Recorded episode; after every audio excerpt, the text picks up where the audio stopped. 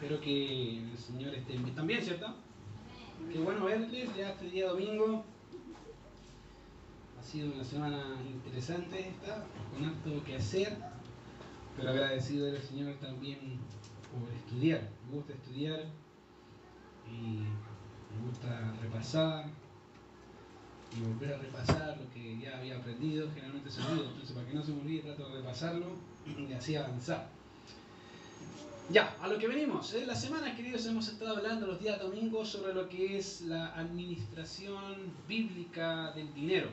Creo que una de las cosas que generalmente el creyente eh, le es difícil entender, y no solamente al creyente, en realidad a todo el mundo le cuesta entender un poco las finanzas, ¿cierto? Eh, ¿Qué es lo mejor? Eh, y una cosa es lo que cree el mundo y otra cosa es cómo Dios ve el dinero. Y obviamente hasta ahora hemos visto básicamente que el corazón del hombre, básicamente, frente al dinero, nos permite entender algo importante de nosotros. Básicamente, hablamos que el dinero muestra la condición espiritual de la persona que lo posee. De alguna forma, el dinero es un reflejo de lo que eres. Lo que tú haces con tu dinero, eso es realmente lo que eres. Eh, y eso es algo que vimos la primera vez, o la primera predicación acerca de eso. ¿Ya? Eso vimos que el corazón, el uso que le damos al dinero refleja el estado de nuestros corazones. En otras palabras, donde esté vuestro tesoro, allí estará también tu corazón. ¿Se acuerdan? Lo vimos. La semana pasada, obviamente, también hablamos otra, otro aspecto del dinero y hablamos, obviamente, que el Señor es dueño de todo. Hablamos del cielo y de la tierra. Todo le pertenece a Él. Por lo tanto, nosotros solamente somos mayordomos de ese dinero, que aunque parece tuyo, no es tuyo. Esa es la realidad. Nos gusta pensar o pretender que ese dinero que llega a tus manos es solo tuyo, ¿cierto? O solo mío. Como los niños pequeños con sus juguetes, mío. ¿Ya? Bueno, así mismo. Los hombres adultos decimos de alguna manera, Señor, mío, no lo toques. Y eso es una, una falsedad en realidad, porque sabemos que el Señor es dueño de todo. De manera que un cliente, si no entiende esas dos cosas que son principales y son básicas, va a tener serios problemas. ¿Cuál va a ser su mayor problema? Bueno, Pablo le dijo a Timoteo, raíz de todos los males es el amor al dinero, el cual codiciando algunos tuvieron serios problemas. Entonces, el problema no es el dinero, y vimos eso la primera vez. El problema no es el dinero, el dinero es neutral. El problema es qué haces con el dinero y a dónde pones tu corazón. Ese es el real problema de la humanidad. Así que en base de eso, obviamente, hoy nos toca hablar sobre lo que tenemos ahí, principios fundamentales de la administración bíblica. ¿Cuáles son esos principios? ¿Cómo o qué debo hacer con el dinero? ¿Qué puedo hacer? ¿O cómo lo obtengo? Entonces son cosas que son importantes porque obviamente marcan lo que vemos o lo que vamos a estar viendo en las escrituras. Ahora, en la actualidad, queridos, se han producido muchos, muchos, pero muchos libros acerca del dinero. Muchos. Creo que el tema que más se habla es el dinero. Y, hablando obviamente del tema de la teología, hay dos líneas, podríamos llamarle, de pensamiento hablando del dinero. Una de ellas es, obviamente, donde el dinero es exaltado a tal punto que cualquier predicación que se hable del púlpito llega al dinero. ¿Cómo? No tengo, a veces yo me pregunto, ¿y cómo llega ahí? No tengo idea. Pero toda predicación que algunos pseudo pastores eh, predican llega al dinero. Y se le ha llamado a ese tipo de teología la teología de la prosperidad. A veces hay algunos, eh, ¿se acuerdan? Hace un tiempo atrás se hizo un documental o una, en realidad se mostró en la televisión sobre la iglesia de los pares de sufrir, ¿se acuerdan? Hace muchos años. Les diría pares de pedir, porque en realidad pedían, todo era consumismo. El santo grial, la rosa de Sarón, no tengo idea, y vendían rosas, y eran rosas de, de repente del vecino y la vendían como si fueran rosas de Jerusalén y hacían un negocio, como dice Pablo, había, habrán muchos que harán mercadería de vosotros. Y ellos son un reflejo exacto de ese tipo de teología. Y el dinero es el fin. Es uno de los libros y de los, de los libros que más se han hecho en la actualidad. La otra línea es la línea más bíblica, digamos, de alguna medida, donde hermanos un buen deseo de corazón han puesto sobre el tema de las finanzas. Y es interesante notar porque obviamente estos hermanos, tomando textos de la Biblia, llevan al creyente a pensar de que debe vivir de una forma austera, en realidad debe ser muy parecido al Señor, que no tenga, eh, y citan que el Señor no tuvo donde recostar su cabeza, ¿se acuerdan? Se cita una de las citas más, más utilizadas por ellos, y obviamente no estoy en contra de que uno deba seguir las pasadas del Señor, pero siempre creo que hay que contextualizar los versículos. Ahora, obviamente, esos hermanos creyentes abogan por una semi-pobreza del creyente de tipo de orden casi monástico. ¿Qué significa? Bueno, siglo II, más o menos diría casi siglo III, un gran grupo, o se levantó un grupo de personas que apartadas de todas las cosas de este mundo, muchos de ellos tenían posesiones, decían, ¿sabes qué? No quiero seguir esta vida y se iban a, lugares lejanos, lejanos, donde casi no había nadie, ni perro, ni gato, no, nada. Y ahí estaban y hacían su servicio al Señor. Eh, creo que el deseo fue bueno, pero el Señor nos dice que estamos en el mundo, no somos del mundo, hay que ganar al mundo, no alejarnos de Él. Y ese es un serio problema con ese tipo de ideología, porque no se enfoca en realidad en el problema. Hasta el punto que algunas personas hacían tipos de votos que no era necesario, pensando que así iban a, destruir su pecado. Querido, en realidad eso nunca ha sido así. hacían votos de castidad, eh, diferentes tipos de votos, de votos para omitir los apetitos carnales en realidad no sirve para nada. Eh, y sí ayuda en algo, ayudó en ese tiempo a los creyentes, donde eh, empezó obviamente con Constantino, se vio que el creyente empezaron a ver este tipo de posiciones de orden eclesiástico, el obispo, era como, oh, el obispo. Y empezó a haber un desorden. Que produjo el monasterio, que los creyentes empezaron a adquirir una disciplina excesivo, yo diría que no necesariamente bíblica, pero una disciplina. Eso es bueno. Creo que siempre la disciplina del creyente es bueno. Y eso pasó en ese tiempo. Y obviamente estos hermanos plantean algo parecido, o sea, no, no tan estricto, pero sí un semi, una semi-pobreza que el creyente debe vivir en una semi-pobreza, dejándolo todo y, ese tipo de cosas. El argumento que generalmente se utiliza es que después de todo el Señor Jesucristo era pobre, ¿cierto? Pero dicen, era pobre. No tenía dónde recostar su cabeza. Ese es el argumento generalmente utilizado por este tipo de hermanos. Ah, obviamente, y que por eso el creyente debería vivir, tomar esa misma actitud, esa misma posición, así como el Señor la tuvo. La pregunta es, en realidad, ¿era el Señor Jesucristo pobre? Es una buena pregunta. Porque si no entendemos el estado socioeconómico de la época, vamos a llegar a conclusiones equivocadas. Por eso fíjate que Mateo capítulo 13, verso 55, que fue el texto que leyeron, dice ahí, si tienes tu Biblia ahí, vamos a analizar un poco ese tipo de posición que dice que el Señor Jesucristo era pobre. Mateo capítulo 13, verso 55. Y es algo que nos ayuda a entender básicamente el estatus social del Señor. Ahí, ¿no es este el hijo del carpintero? Hablando del Señor, ¿se acuerdan? ¿cómo hace él? ¿Cómo sabe letra? ¿Cómo hace señales? Nadie le ha enseñado. La pregunta es, ¿no es este el hijo del carpintero?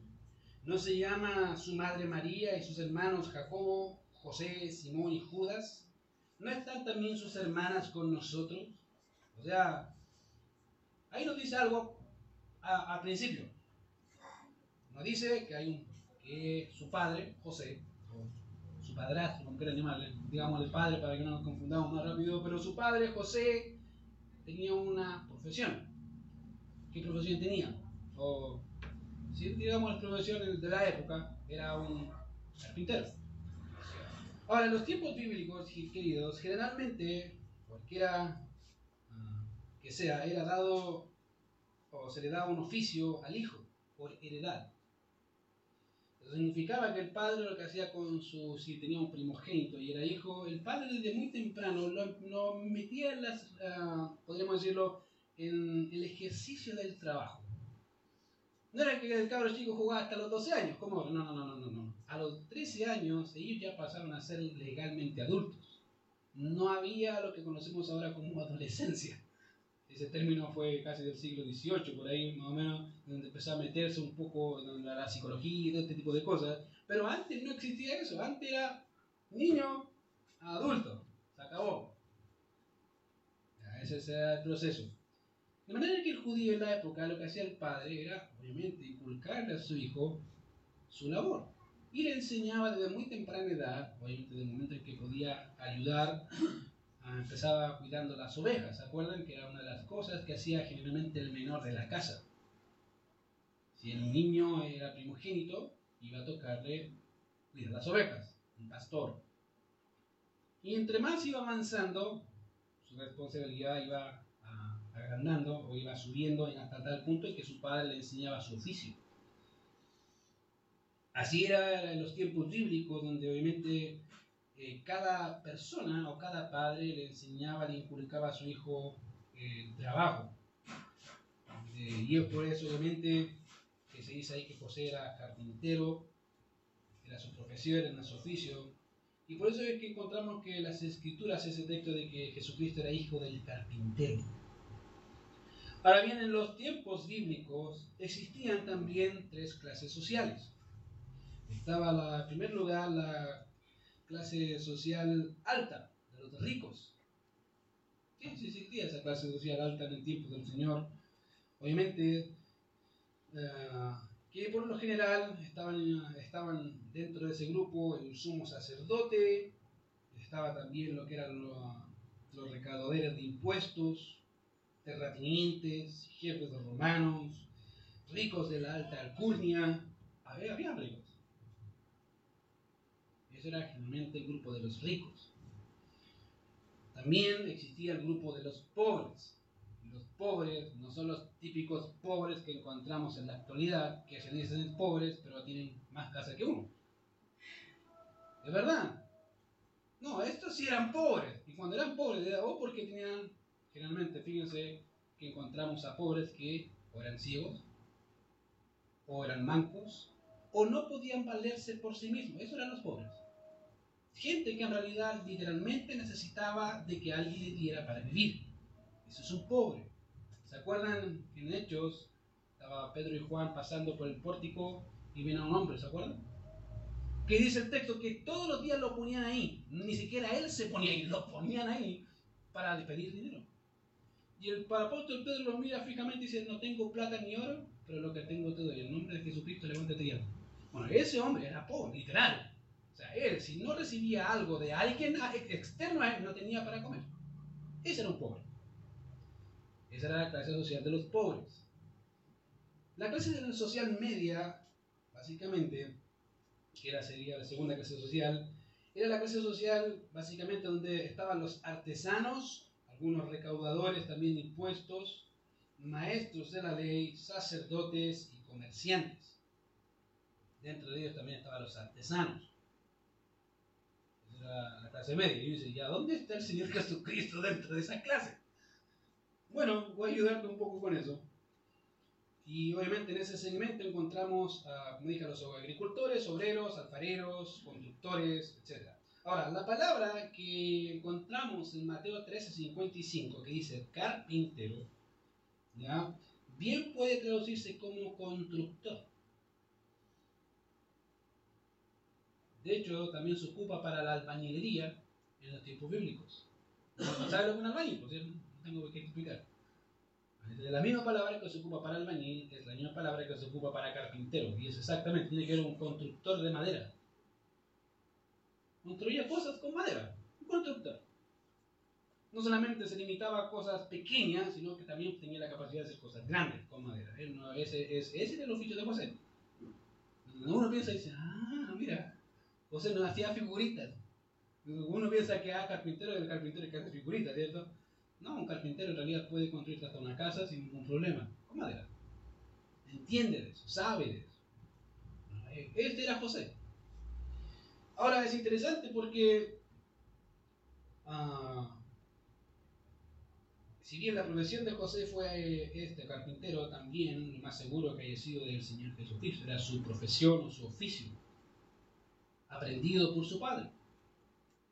Ahora bien, si pensamos en el texto de Mateo 13:55, también obviamente nombra a los hermanos. ¿Cuántos eran los hermanos? Fíjate. Dice, no es este hijo del carpintero, no se llama su madre María, ahí tenemos por hermano mamá uno, María. No son sus hermanos Jacobo, José, Simón y Judas. ¿Tenemos cuántos hermanos tenía ahí? ¿Hombres? Cuatro. Con el Señor Jesucristo, ¿son cuántos? Cinco.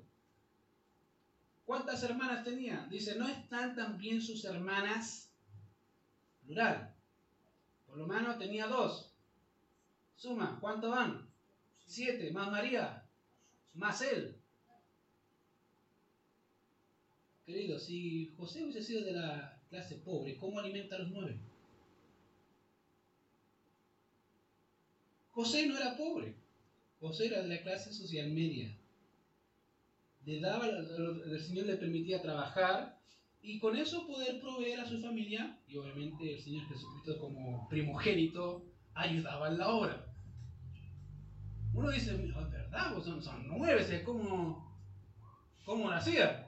Bueno, trabajaba, como todo. Y eso, eso es muy normal. Ahora, como dije, de manera que José tuvo por lo menos siete hijos, más o menos, o nueve, en total serán nueve como familia, por lo que pareciera ser que José tendría el dinero suficiente para mantener a los siete hijos más ellos dos, él y su esposa. De hecho, los historiadores han mencionado que los tiempos del Señor los carpinteros estaban prosperando en ese tiempo debido a dos cosas. En primer lugar, la expansión de Roma. ¿Qué significaba? Destruían para que tenía que construir después. ¿Quién construía? Los albañiles y los carpinteros. Y dice, y ahí yo creo que hay Pedro que sabe más de eso, es verdad. O sea, si se destruye todo, alguien que tiene que construir las casas para que habite. ¿Qué le hacía? Albañiles y los carpinteros. O sea, hay trabajo, había trabajo y mucho trabajo. Una tiene que, tenía que verse con la expansión del, del imperio, ¿ya? Y en segundo lugar, tiene, tiene que ver debido a las principales rutas comerciales y que estaban cerca de donde vivía José.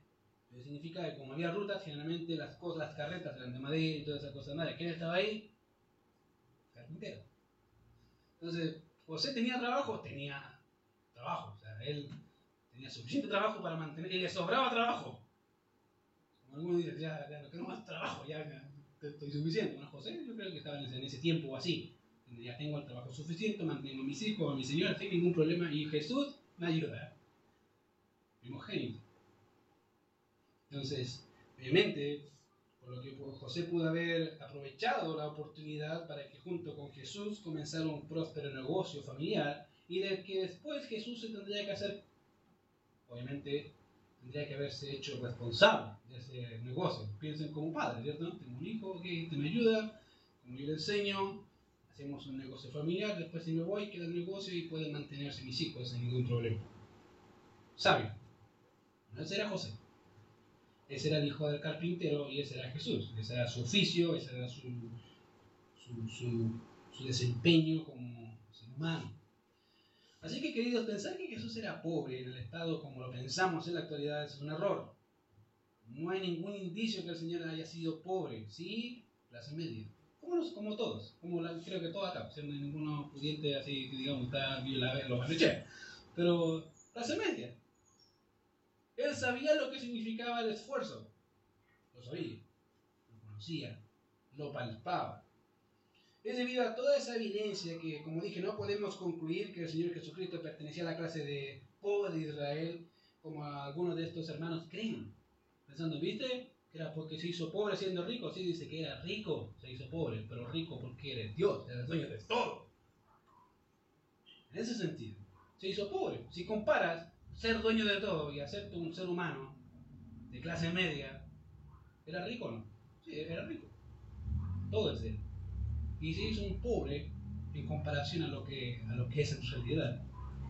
Pensar de otra forma es, es equivocar. Y pensar, obviamente, en otro de los argumentos que se plantean es que, pero fíjate que el ministerio dice que no tenía dónde recostar su cabeza. Vamos a ver eso. Así que él creció en una familia de clase media y que por ende creció con algunos privilegios de la clase que pertenecía ¿ah? y que obviamente la clase pobre no, no podía adquirir. Y que al mismo tiempo también pudo desarrollar su negocio con su padre José. Ahora, la pregunta en este punto puede surgir entonces, ¿por qué? ¿Por qué dice el texto eh, que no tenía donde recostar su cabeza? Y por eso dije que el contexto siempre ayuda. De hecho, les he dicho en más de una ocasión un texto fuera de su contexto, ¿qué es lo que es? Pretexto. Y generalmente cuando no se considera el contexto pasa ese tipo de cosas. Uno toma el contexto, ah, mira, dice esto ahí, no lee lo que dice antes, lo que dice después, ahí, ahí se acabó el argumento. Y exactamente pasa lo mismo acá. ¿Por qué? Porque si ese es el desarrollo de la vida cultural del Señor Jesucristo, entonces ¿por qué no tenía donde recortar su cabeza? Bueno, eso obviamente es, y eso empezó cuando el Señor Jesucristo inició su ministerio terrenal. Desde ese momento. Antes no era así. Antes él tenía una casa, tenía un lugar que tenía. Pero cuando empezó su ministerio, que es lo que tenemos generalmente en los evangelios, uno ve generalmente casi el ministerio, muy poco de su vida de niño adolescente, y lo aparece casi cuando ya es adulto ya y empieza a desarrollar su ministerio con Juan el Bautista, ¿se acuerdan? Eso es lo que uno ve. Pero obviamente no, eso comenzó más o menos 30 años de la vida del Señor. Y debido obviamente a la comisión que el Padre le había dado, era necesario dejar todo lo que tenía y empezar a cumplir su labor. ¿Cuál era su labor? Predicar el Evangelio. ¿Se acuerdan? Su labor. De manera que en ese, en ese ministerio de tres años, eh, era un ministerio en realidad, digamos, casi como un misionero. Va para un lado, va para otro, predicando por todos lados. Entonces, eso no, eso no ¿cómo se mantenía? Por eso dice, no tengo dónde recostarme en su cabeza, porque realidad literal, no tenía. Estaba en el ministerio, tenía que hacer la voluntad del Padre, tenía poco tiempo para desarrollar todo lo que necesitaba desarrollar y el tiempo era presto para él, era necesario cumplirlo. Entonces, hay un contexto. Pero eso, obviamente, su pobreza no fue siempre igual. Y es en ese proceso del ministerio del Señor donde las mujeres, queridos, fueron de gran ayuda. Las mujeres en el ministerio del Señor fueron de mucha, diría que de una ayuda importante a tal punto que ellas eran las que sostenían al Señor. De hecho, Lucas capítulo 8, verso 3 dice eso. Mira lo que dice ahí, Lucas capítulo 3, capítulo 8, verso 3. Mira. Lucas capítulo 8. Vamos a leer el verso 1 al 3. Dice, aconteció después que Jesús iba por toda la ciudad y aldeas predicando y anunciando el Evangelio del reino de Dios los doce con él, y algunas mujeres que habían sido sanadas de espíritus malos y de enfermedades, María, que se llama Magdalena, de la que habían salido siete demonios, Juana, mujer de Chuza, intendente de Herodes, y Susana y otras muchas mujeres le servían de qué? ¿Quién ponía? ¿Quién se ponía?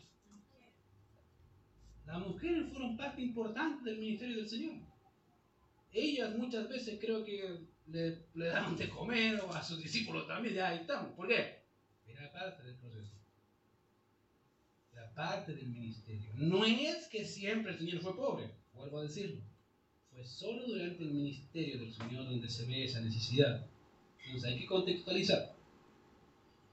Así que, obviamente, eso es algo importante porque necesitamos entender bien la posición del Señor. Eso nos lleva, obviamente, a una pregunta crucial. ¿Podemos o debemos adquirir dinero y disfrutar de él? ¿Sí o no?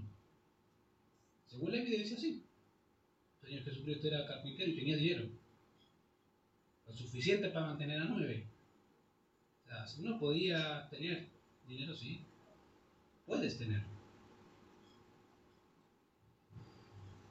Creo que ese punto podríamos, obviamente, confirmarlo con toda la evidencia que hemos visto y creo que es eh, eh, en parte lo que tenemos es debido a la, a la actitud que tenemos al momento de recibir el dinero. ¿Qué haces con el dinero? Querido, Dios no te va a dar más porque sabe dónde está tu corazón. Obvio. Si apenas vienes con un millón de pesos a la iglesia, imagínate te he dado, no, no apareces. No, ¿quién era este? No me acuerdo, tenemos la foto, a ver, aquí está, pégale la silla. No se ve. Dios sabe, querido, a quién dar y por qué dar. Sobre todo si la persona tiene un enfoque correcto del dinero. Y reconoce que el dinero no es suyo y que lo que debe hacer es saber administrarlo para con ello glorificar al Señor. Y ahí, ahí cuando las cosas cambian, el Señor dice, ah, está entendiendo el punto. A ver, vamos a ver qué, qué tanto lo entiende. Un poquito. Ahí está la prueba de fuego. ¿Qué hace con el dinero? Bueno, eso es importante notar, querido. Dios quiere bendecirnos en esa área pero, no lo, pero lo va a hacer en la medida en que nuestros corazones entiendan muy bien para qué es el dinero. Ahora, obviamente, debido a eso, cuando una persona entiende para qué es el dinero y que es, no es un fin en sí mismo, sino un medio para agradar a Dios, puede que Dios te bendiga, porque su corazón tiene obviamente a Dios como primero y a quien sirve y no al dinero. Entonces, tengo dinero, Señor, ¿a dónde lo pongo?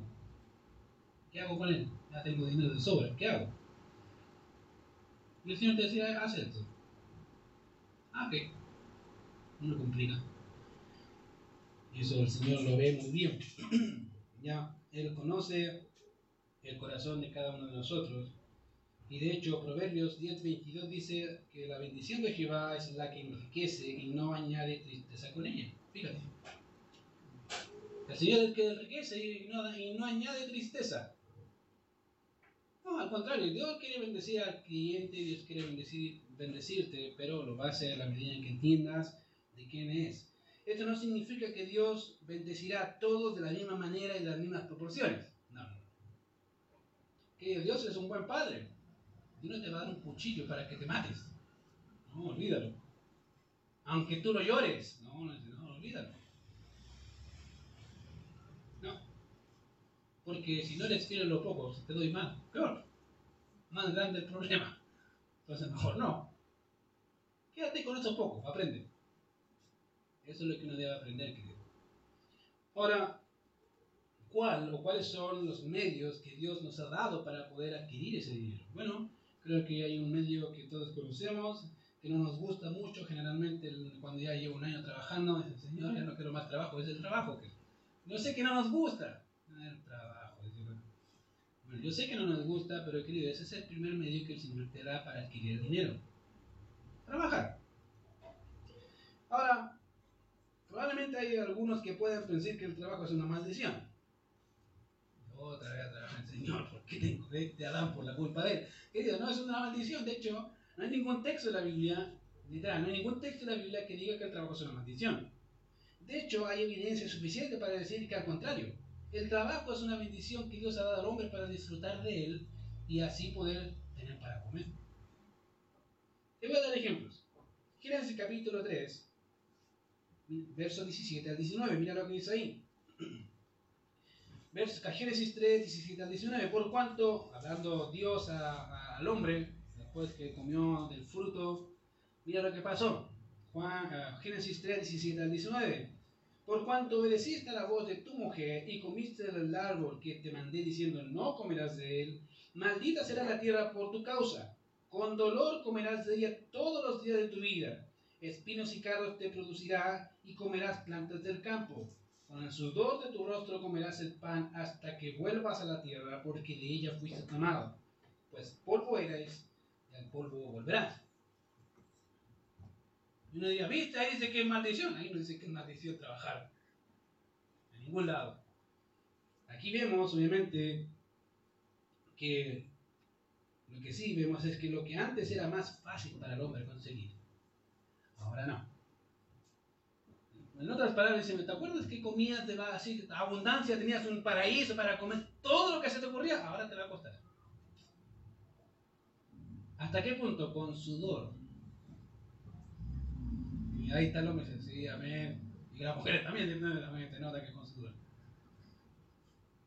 Con sudor. O sea, si antes la tierra te producía harto, ahora van a tener que sacar, estrellar, sacar la piedra, a veces los camotes, grandote ahí, sacar para que la tierra y recién plantar. Y si es que te, si lo hiciste bien, te va a salir fruto.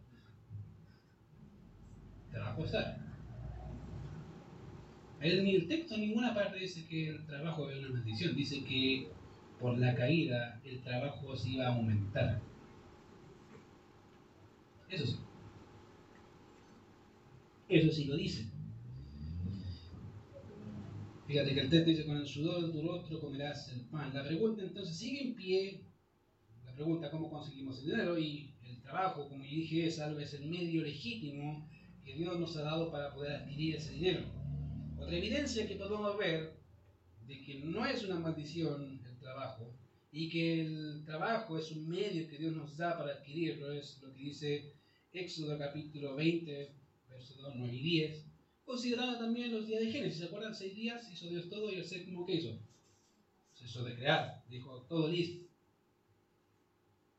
Y eso es exactamente lo que dice Éxodo 20, 9 al 10. Dice ahí, seis días trabajarás y harás toda tu obra.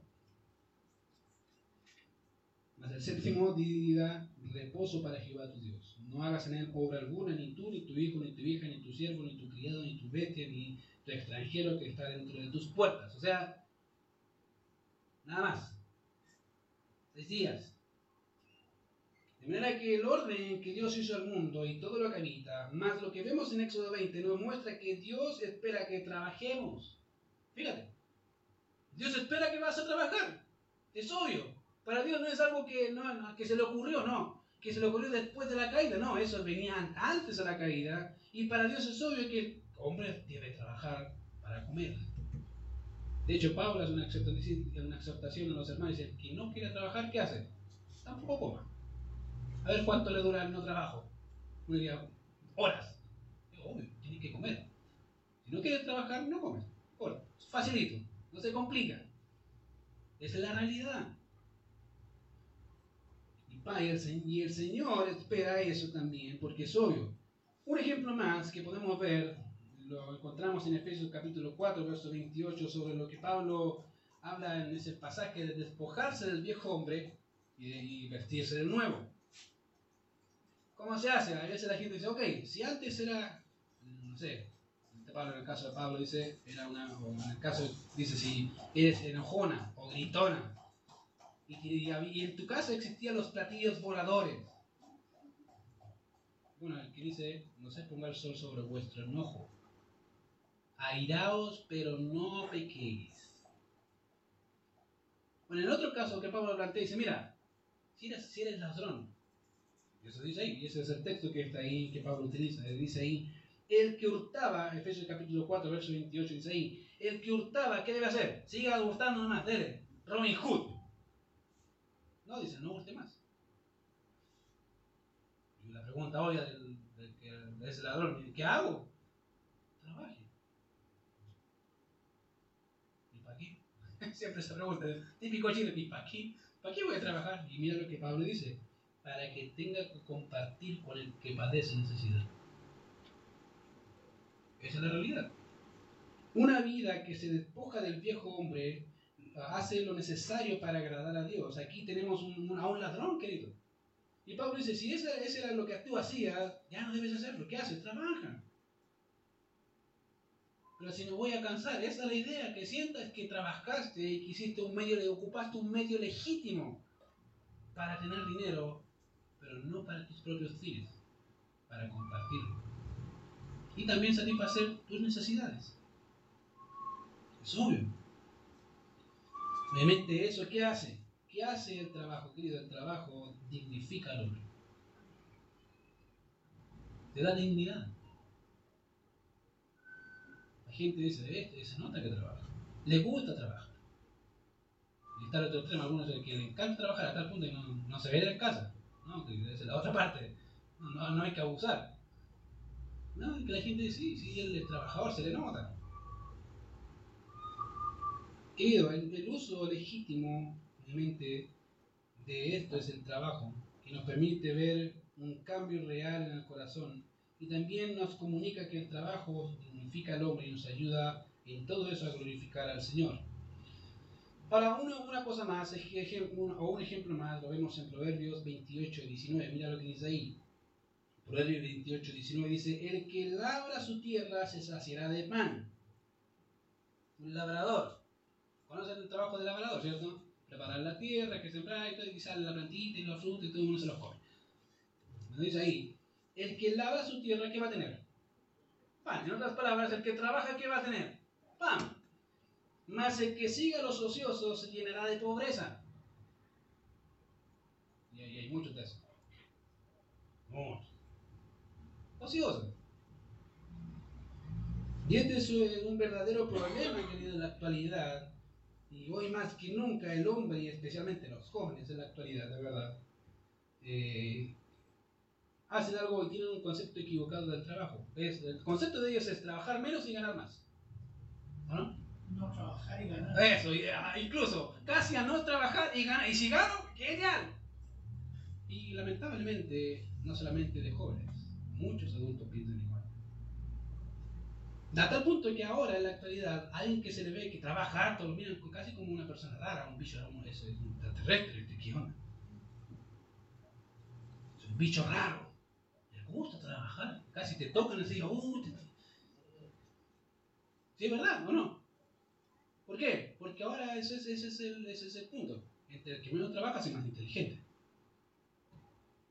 No, no, querido, eso no es la realidad. No es lo que Dios quiere. Dios, querido, déjame decirte algo bien, bien, bien directo. Dios condena ese tipo de actitud de perezoso. Dios condena la pereza, no le gusta los, a Dios no le, no le gusta, no es que, ah, uy, que, me gusta los perezosos. Dios dice, no, este no, este aléjalo de mí, los perezosos no me gustan. Me gusta la gente que trabaja y que se esfuerza y que sabe lo que significa ganarse el pan cada día y que le cuesta. Eso sí. Querido, en la Biblia, gente que Dios utilizó no era perezoso. No hay ningún perezoso. Muéstrame uno. Ninguno, no hay ninguno de todos los que conocemos que son gente, dice, ah, me gustaría Moisés, Abraham, querido, todos ellos trabajaban. Todos ellos trabajaban. ¿O tú crees que el Señor llamó a Pedro porque estaba aburrido, aburrido haciendo nada? Dios llamó a Pedro a dónde? Trabajando. ¿Lo vio trabajando de qué? Echando la red al mar. Ahí estaba Pedro. Querido, el que sabe del pescador sabe que un pescador se levanta por lo menos 3 o 2 de la mañana para pescar. Y si no, imagínate, Pedro, dos de la mañana y después llegar el día, el amanecer y no había pescado nada. Nada. Eso, debe ser, eso sí que debe ser frustrante, estar toda la noche literalmente y no pescar nada. Querido, Pedro no era un ocioso. Ni Juan, ni Jacobo, ni Santiago, ni nadie de ellos era ocioso. Todos trabajaban. Todos estaban haciendo algo. Su vida, normal. ¿Cuál era su vida normal? Trabajar.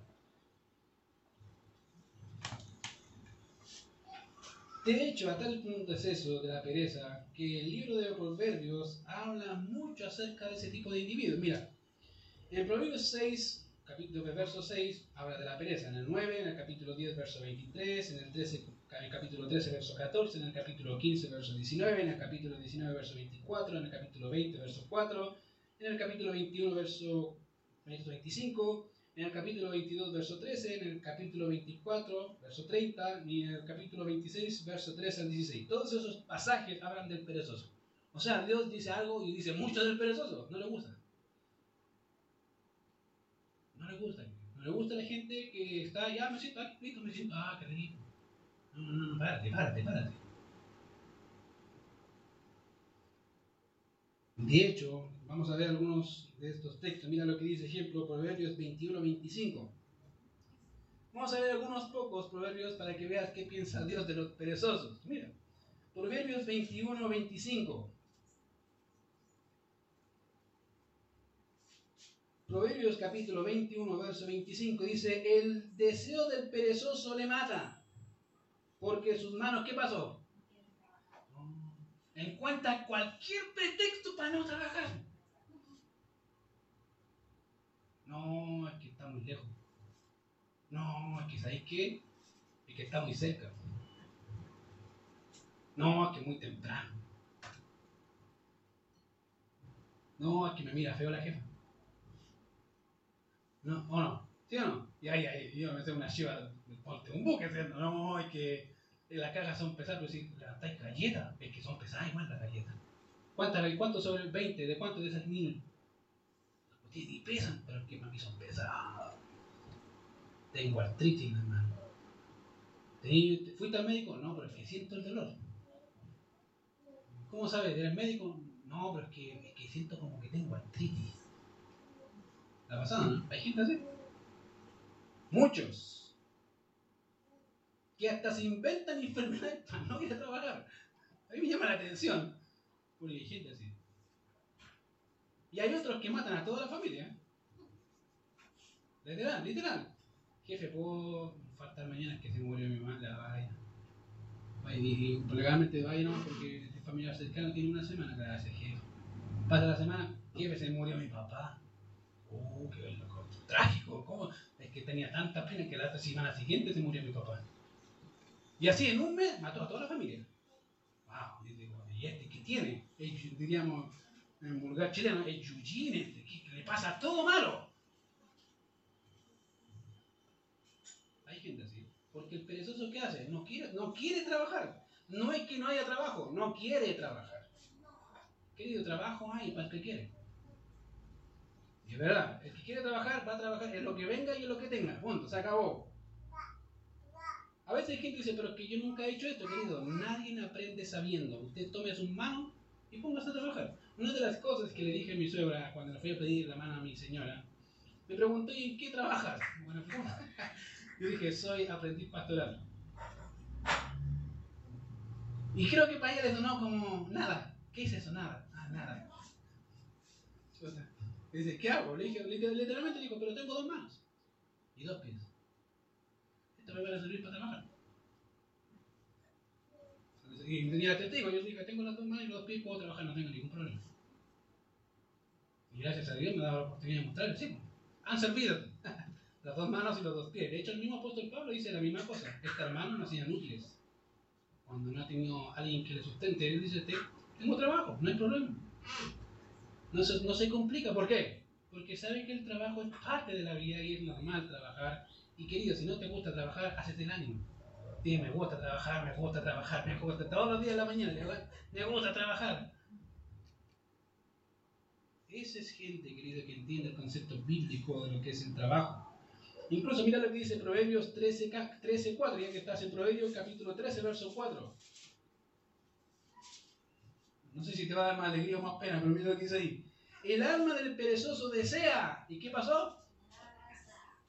Me gustaría tener una mansión, no, no tiene ni casa. Me gustaría tener un auto, pues si ni trabajáis.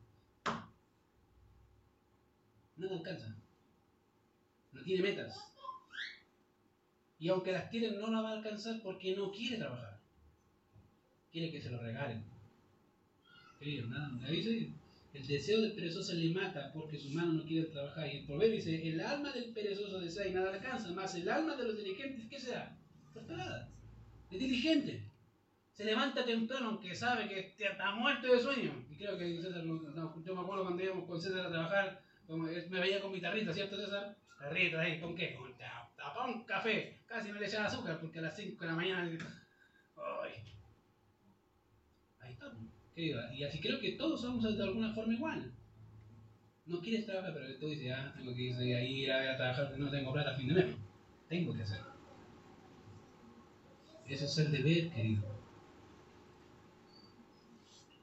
De manera que el trabajo no solo es un medio que Dios te ha dado para ganar dinero, sino que es el medio para que Él sea glorificado. Querido, un creyente que entiende que esto debe estar dispuesto a esforzarse, a rechazar la pereza y debido a que eso no es la voluntad de Dios, querido, Dios no le gusta a la gente perezosa. Te lo digo con toda su letra, Dios no le gusta a la gente perezosa, le gusta a la gente esforzada. A esa gente le gusta. Ve el ministerio del Señor. Querido, a tal punto, literalmente, a tal punto que cuando se acuerdan que vaya a pasar a la barca, dice que estaba tan cansado que se quedó dormido, literalmente lo echaron ahí. El Señor Jesucristo estaba tan agotado que los discípulos lo echaron en la barca, o sea, para que se quede dormido ahí. O sea, imagínate, se queda dormido en el pacto, ahí en, la tierra nomás. No, no, no. Déjalo en la barca. Lo tuvieron que tomar. O sea, eh, si tú dices que no, que el Señor no entiende el esfuerzo, el Señor sabe muy bien lo que significa esforzarse. Muy bien. Al punto de que te tienen que arrastrar para acostarte. Bueno, eso, ese, eso es el punto. Querido, Vuelvo a decirte, Dios no le gusta a la gente perezosa. En ningún sentido. Menos en el espiritual. Gente perezosa dice, ah, ya, empezó con su pereza. Sabaná la tomó de los pies y se quedó en la casa. ¿Ah? Como si nadie más estuviese cansado. Como si él es el único o la única que está ahí. O es el único que hace esto. y a veces ese es el engaño nuestro, ¿cierto? es que pasó tal cosa, me pasó tal cosa, querido. No es el único. Todos pasamos por cosas similares. Todos. Todos trabajamos, todos nos esforzamos y todos estamos cansados. ¿O no? Sí. Es algo de normal de la vida. No eres anormal. Somos algunos más del club. Que te cansas un poco más, ¿cuál es el problema? Entonces, querido, el primer medio que Dios utiliza para obtener dinero es tu trabajo. Ahí está. Te voy a enseñar el segundo. Otro medio que Dios también utiliza es conocido y es bien conocido, pero a nadie le gusta. Se llama ahorro. ¿Lo conoces? Te lo presento para que no lo conoce. Se llama ahorro. Es un medio que Dios utiliza también. Al creyente, hoy generalmente al chileno, ese concepto es casi desconocido, es como un ovni. Ahorro me suena en algún lado, lo, escuché. Pero ese es un principio vital también dentro de las finanzas. El ahorro. Yo lo he aprendido con mi señora, mi señora, la persona, no sé, a veces digo, pásame la plata porque me la quiero ahorrar toda. Dame plata. Es muy ahorrativa y he aprendido a ahorrar con ella. Yo no era, yo, no era nada ahorrativo. Porque decía, no, prefiero gastarlo y gasto el libro. Para mí los libros, todos los que me conocen saben que a mí los libros me encantan los libros. Yo podía gastarme 300 lucas libros, no me, no me complica, no me, no me muta. Pero he aprendido con mi señora que tengo que ahorrar. A veces no lo hago, pero ya, ya, pero ya tengo más o menos la visual eh, del plan futuro y ya, ya. No, si no, si no voy a poder. Es algo que a todos nos cuesta. Pero es importante. Es importante. Querido, y, a tal punto, obviamente, que si te pudiera preguntar cuántos de aquí ahorran, te lo firmo que casi nadie ahorra. Te lo firmo. Digo, ¿tienes algún ahorro? Tengo 100 pesos en el bolsillo, te los paso. Dijimos, ahorro, o sea. Nadie, nadie ahorra. Me acuerdo con mucho, he escuchado mucho, me gusta escuchar a los abuelos, porque a veces tienen bastante sabiduría en cosas prácticas. Y una de las cosas que muchos de ellos mantienen a la actualidad es el pago en efectivo. ¿O no? De verdad, yo he escuchado abuelitos, ¿y cómo pago usted? No, no me gustan las tarjetas, pago así. Toma, ahí está. Dice, pero 300 lucas, ¿y cómo lo hizo? Ahorrando. Y uno dice, y uno dice, oh, wow Enséñame, enséñame el misterio. Como si fuese un misterio. Querido, los abuelos de la antigüedad eran así. Muchos de ellos, ¿qué hacían? Juntaban, de hecho, probablemente, no sé si alguna vez te pasó, que iba donde a veces tu mamá o tu abuelita, uy, no tengo plata, ¿cuánto te presto? Ya, sí, sí, sí, ah, me está bromeando. No, y no sabe nada que la señora tiene como un millón de bajo la mano guardadito, así como, ¿cómo lo hizo? La señora dice, y te mira así como diciendo, era secreto. No, en realidad no es secreto. Es un secreto a voces, todos lo saben, pero nadie lo quiere hacer. Y la lo querido. Mira lo que dice Proverbios 21.20. Proverbios 21.20. Dice, tesoro precioso y aceite hay en la casa del sabio, mas el hombre insensato o necio todo lo disipa. Para el que no entienda, te lo voy a decir en otra traducción. Dice ahí, en casa del sabio hay riquezas y perfumes, o sea, tiene. Pero el necio gasta todo lo que tiene. ¿Te suena, no? A mí me ha pasado muchas veces, me dicen, ¿tenéis plata? A veces generalmente hermanos, no son hermanos, pero sí son compañeros de trabajo, ¿tenéis dinero? Y estamos quincenas, ¿cómo no tienes dinero? ¿Cómo? Y ya me tenían de casero ya, me decían, ya, todos los meses te están pidiendo Ustedes ganan lo mismo que yo, no tengo idea qué hacen con la plata, pero se la gastan. Bueno, ahí está, total, me la devuelven. Después no le presté más y buscaron a otro. Pero ese otro le cobraba comisión. Dije, oye, lo hubiese cobrado comisión. ¿Por qué no le cobré comisión? Me hubiese ganado un poco más de plata. Pero pues, es algo interesante, querido. Porque acá dice, el sabio siempre tiene. Siempre tiene. ¿Por qué? Y el necio que hace lo gasta todo, como si mañana no va a pasar nada. Querido, algo que he aprendido con el tiempo es que generalmente hay circunstancias que vienen a futuro y ahí quédate. Si se te enferma un hijo, ¿qué haces? Me consigo, pero es que no es la idea. ¿Cómo lo haces? Es que no sé, ¿cómo lo hago? Ahorrando, pues querido, así se hace, ahorra plata. Uno no sabe lo que viene al futuro y es necesario ahorrar. Es sabio ahorrar. Y eso te ayuda a ver otras cosas que puedes alcanzar sin necesidad de tener créditos. Si yo te puedo recomendar algo y si tienes sal, de verdad te lo puedo recomendar, si vas a tener crédito, de uno, nada más. Uno más, uno más. Y con ese, listo, ese es mi amigo, ahí, ahí, y de vez en cuando le veo. No, a veces hay gente que dice, ¿cuántos créditos tengo en este, en este, en este, en este? Todos los bancos lo conocen. Y el problema es que a todos los bancos les deben. Querido, no, no, no, no, no. Un buen administrador va a ser ok. Con uno nomás. ¿Por qué? Conoce su naturaleza, querido. Hay que ser honesto con nosotros mismos. Si tengo más, más gastas. ¿O no? ¿Sí es verdad? Uno dice, no, no voy a gastar más. Es mentira, querido. Entre más tienes, más gastas. ¿Cómo? No tengo idea. Pero uno dice, no, es que me gustó esto, me gustó esto, me gustó. Antes no te gustaba, ahora te gustó. Y no digo que sea malo. Lo que digo es que a veces no entendemos que somos administradores y necesito ser un buen administrador. Y para ser un administrador tienes que ser una persona que trabaja y que le guste trabajar. Y segundo, que sepa ahorrar. Te lo digo, muchos de nosotros tenemos hijos. ¿Qué haces si tu hijo se enferma? ¿De dónde sacas? Y uno dice, me consigo con él, ya tiene como toda la cartera de, de prestamista, ¿cierto? No, sí tengo, sí tengo, pero en realidad no tienes. De manera que una persona sabia apartará algo de su riqueza, algo de lo que ya posee para momentos difíciles o para momentos inesperados. Lo va a hacer. Ah, yo tengo algo por ahí guardadito. Tranquilo. Puedo salvarme con esto. Mientras tanto, no hay problema.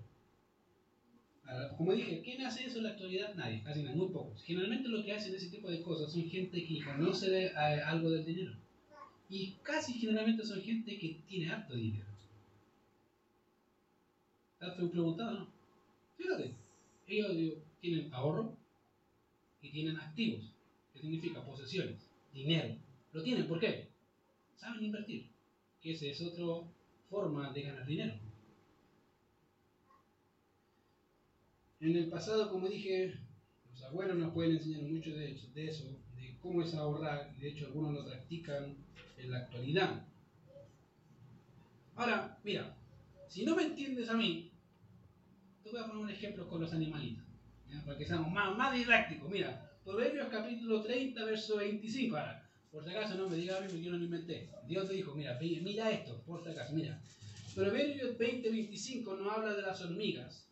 Estas pequeñas cosas que sobre todo en este tiempo que molestan, ¿cierto? Aparecen en todos lados. Mira lo que hacen. ¿Por qué aparecen generalmente en verano? Cuando estamos todos de vacaciones y disfrutando de las cosas, ellas están trabajando. Mira lo que dice ahí. Proverbios 30, 25. Las hormigas pueblo no fuerte. Eso dice, ¿cierto? ¿Qué dice?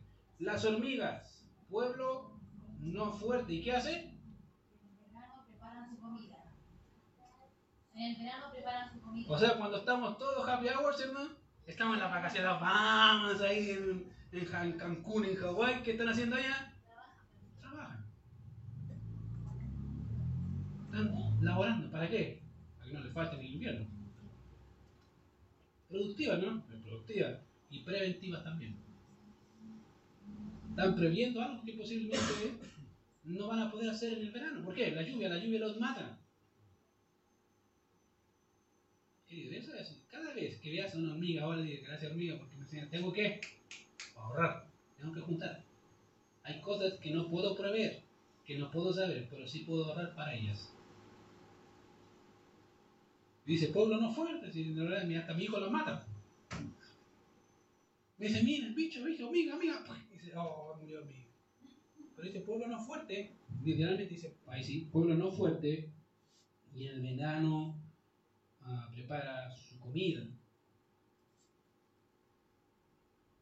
Otra versión, me gusta otra versión que dice así, las hormigas, ahí sí, las hormigas, gran ejército sin fuerza, que asegura su comida en el verano. ¿Sabe? ¿Por qué no ves hormigas en el invierno? Están todas escondiditas comiendo. Mientras aquí estamos nosotros que trabajando en el invierno con la lluvia. Ahora ya dicen, no, yo prefiero trabajar en el verano donde no hay lluvia. Y en el invierno descanso. Tranquilo. Preventivas, obviamente, en su forma. Ahora bien, una forma de ahorro, querido, es la inversión de los recursos que uno tiene, que también puede hacerlo. ¿Qué hace? Colócalas en el banco. Hace poco hablamos con un amigo que también le gusta ahorrar. Me dio una buena idea, dijo, pero métela en una, un ahorro donde sea por UF. Buena idea. ¿Por qué? La UF nunca baja, querido. La UF siempre sube. Dije, buena idea, ahorro por UF. O sea, en un año ahorrando, como la UF sube, sube, sube, sube, y nunca baja, vamos a tener platita. Y a mí me gusta. Yo creo que a todos nos gusta tener plata, la cosa es cómo lo ocupo. Querido, ahorra. Ve medios, hay hartas formas, muchas formas de ahorrar. Pero ese ahorro va puede convertirse en ganancia en la medida en que tú inviertas ese dinero. No lo gastes. Una cosa que he aprendido, como te dije, de mi esposa es que es súper ahorrativa. Y a veces me saca, literalmente me dice, saqué tanto. ¿Y para qué? Ahorrar. Ya, ya. Con con ese tipo ya, saca la cosa, hay problema. Saca. Pero gracias a Dios que a veces esos ahorros nos han ayudado. Mira, aquí, están, aquí, aquí tengo plata. Hay, hay muchas ideas en que puedes ahorrar. Una es esa, como te digo, ahorro en, un banco, un UF que existe. También están los ahorros previsionales, que son voluntarios. 5 lucas. Me dice, ¿pero qué son 5 lucas? Pero plantea todo que son 5 lucas en 20 años. Es dinero, querido. Aunque tú no lo veas. Es dinero. Y esa es la idea. Ahorra. Para invertir. No para gastar. Y si lo vas a gastar, que por temas de emergen- de emergencia puntuales, ¿cierto? Que a veces me uh, me pasó tal accidente, ¿qué hago? ¿Cómo? ¿De dónde saco? Bueno, ahí tienes para sacar, no tienes que pedir préstamo ni nada, ahí tienes para ir a gastar. Y no debo nada a nadie. Estoy bien. A todo eso, algo querido que generalmente los creyentes ignoran es que la Biblia dice: No debáis a nadie nada. Eso dice el texto bíblico: dice, No debáis a nadie nada. Al que respeto, respeto, al que honra, honra. Yo diría: al que dinero, dinero. Querido, a nadie te debas. En lo posible, no tengas deudas. Ahora, yo sé que es imposible en este país porque obviamente para tener casa hay que endeudarse. Es normal, ya es, es obvio. En la educación ya es obvio, pero hay deudas que no son necesarias. ¿O sí? Uno es que necesitaba el PlayStation 5. Era necesario, pero sin eso no puedo vivir. Esas son, esas son cosas innecesarias. Que no necesitas gastar en algo así. Ahora, si tienes el dinero y puedes darte esa... Ustedes dale, no hay problema. Pero generalmente no lo tienes. La clase media no tiene ese tipo de recursos. Generalmente ocupamos qué? La Master Clock, como dice alguien por ahí, ¿cierto? Y después te cobran eso y ¿dónde sacó eso? Tienes que pagarlo para hacer plop. ¿eh? Después de ahí estás pagando como 50 años la cuestión. Querido, hay gastos que son innecesarios. Y uno debe también aprender de eso. ¿Qué cosas es necesario? ¿Qué cosas son lujos? ¿Y qué cosas puedo dármelos porque tengo el dinero para hacerlo? Sin tener que verme ajustado. ¿Se fijan? Eso es importante. Y una última cosa que podemos aprender es, no solamente, vimos tres, trabajo. ¿Cómo tenemos dinero? Trabajo. Segundo, ahorrando. Tercero, planificando. Y eso es peor que ahorro. ¿Quién planifica gastar? Nadie. Si yo te dijera, mira, hay uno que planifica que gasta. Pero en lo general, nadie lo hace. Nadie lo hace. ¿Qué Como que ese es el problema actual nuestro. Estamos tan inmersos en esta sociedad que pareciera que aunque nos vendan la pomada, creemos. Llévese ya el último plasma de, de 800, de 800 metros cuadrados. ¿Qué? Oh, quiero esa tele. La necesito, es que estoy ciego. Dice, pero ¿para qué quieres esa tele? Que estoy ciego. Querido, necesario. A veces, como te digo, hay cosas que son necesarias. Y apunta a eso, y hay cosas que no. Ahora, si puedes comprarlas sin verte comprometido, cómpralas, no hay problema. Pero en el común de la gente, ¿no? Este, de, de clase media, no hace eso. No planifica lo que gasta, lo gasta. Y después dice, uy, ¿y de dónde tengo esta deuda de 50 años? Ah, de la tele de 800 metros cuadrados. Uy, tanto, tanta plata. Bueno, pero se me quedan poquitas. Ya como, como, como 30 pagar y quedan como no cuántas más. No, pero me queda poquito esas cosas así, a veces somos así. Lamentablemente a veces hay más mujeres que hombres en esa área. Miren la, oferta, ¡oh, la oferta! Y el hombre viene y dice, pero si es lo mismo que si compré dos. Ah, de veras. Y a veces hay hombre igual. Mira la oferta, ¡uh, la oferta! Había un, me acuerdo un, un, un, video de unos hermanos que se hace conseguiría matrimonial hace la misma cosa. que a veces, ¿por qué los, por qué los, los vendedores de estas tiendas se, acercan a los hombres y lo compensan y casi lo tienen ahí? Dice, wow, compre esto, compre el carbón, compre. Le dice, oh, sí, verdad, necesito el carbón, tengo que llevar el carbón. Llega la señora, ¿y qué está comprando carbón? Pero si no tenemos ni chimenea, ¿para qué queréis carbón? Ah, de verdad. A veces somos así. Querido, el consumismo es así. Te ofrece algo que no necesitas y te hacen pensar que lo necesitas como si lo necesitases. Pero en la vida real no lo necesitas. Puedes seguir desarrollando tu vida normal sin ningún problema. Otra forma de invertir, querido, de poder tener dinero es planificando en qué gastas ese dinero. Una de las cosas que me he dado cuenta y que algunos les he compartido es las personas que tienen vicios, generalmente se les va el dinero ahí. Y no es poco, es mucho dinero. Te lo digo porque yo, yo trabajo con incrédulos. Y yo sé lo que hacen con el dinero, que me, me, que quieran venderla como otra cosa. Yo sé lo que hacen con el dinero, muchos de ellos. Hace poco un amigo incrédulo me dijo, ¿sabes qué Ricardo? No quiero seguir gastando, no quiero hacer eso porque eh, tengo una familia. Y yo sé, sí, tenéis familia, tenéis un hijo. De la misma edad que el mío, le dije. Tienes que ocupar y saber ocupar el dinero y el tiempo. Sí, me dijo, y Generalmente antes de salir con licencia, me dijo, no, estoy, no, no estoy haciendo nada malo, me dijo. Ahora veo el dinero, ¿viste? El dinero se está yendo por otro lado. No es que no tenía, tenía, pero lo malgastaba en cosas que no eran necesarias. Y le estaban haciendo daño a él. Y por ende a su familia, porque no tenía. Dice, te estáis consumiendo los pañales de tu hijo. Literal, te estáis consumiendo los pañales de tu hijo. Lamentablemente el mundo a la actualidad piensa así. Y a veces el creyente igual. No, si voy a tener, te compraste no sé qué cuestión y después, y tu hijo, papá, necesito esto, es que no tengo plata. ¿Y qué? Ahí está, pues. Ahí está la plata. En la televisión de 800 metros cuadrados, ahí está la plata, ahí, ahí está. Querido, ¿podemos ganar dinero? Sí. ¿Y Dios quiere que seamos esforzados para ganarlo? Sí. ¿Dios quiere bendecirnos? Sí. pero Dios te va a bendecir en la medida que entiendas que todo es de Él, que debes trabajar para obtenerlo, que debes ahorrar para el futuro y que debes planificar cómo gastarlo. ¿Entiendes? Vamos a ver. Padre, te damos gracias por este tiempo. Gracias por tu palabra, porque nos bendices, Señor, y nos ayudas. Y gracias, Señor, porque una vez más vemos que necesitamos de ti, necesitamos sabiduría para saber cómo invertir, cómo ocupar el dinero que tú nos das. Señor, estamos tan inmersos en el materialismo de este mundo que a veces no nos damos cuenta que lo que queremos es solamente consumismo, nada más.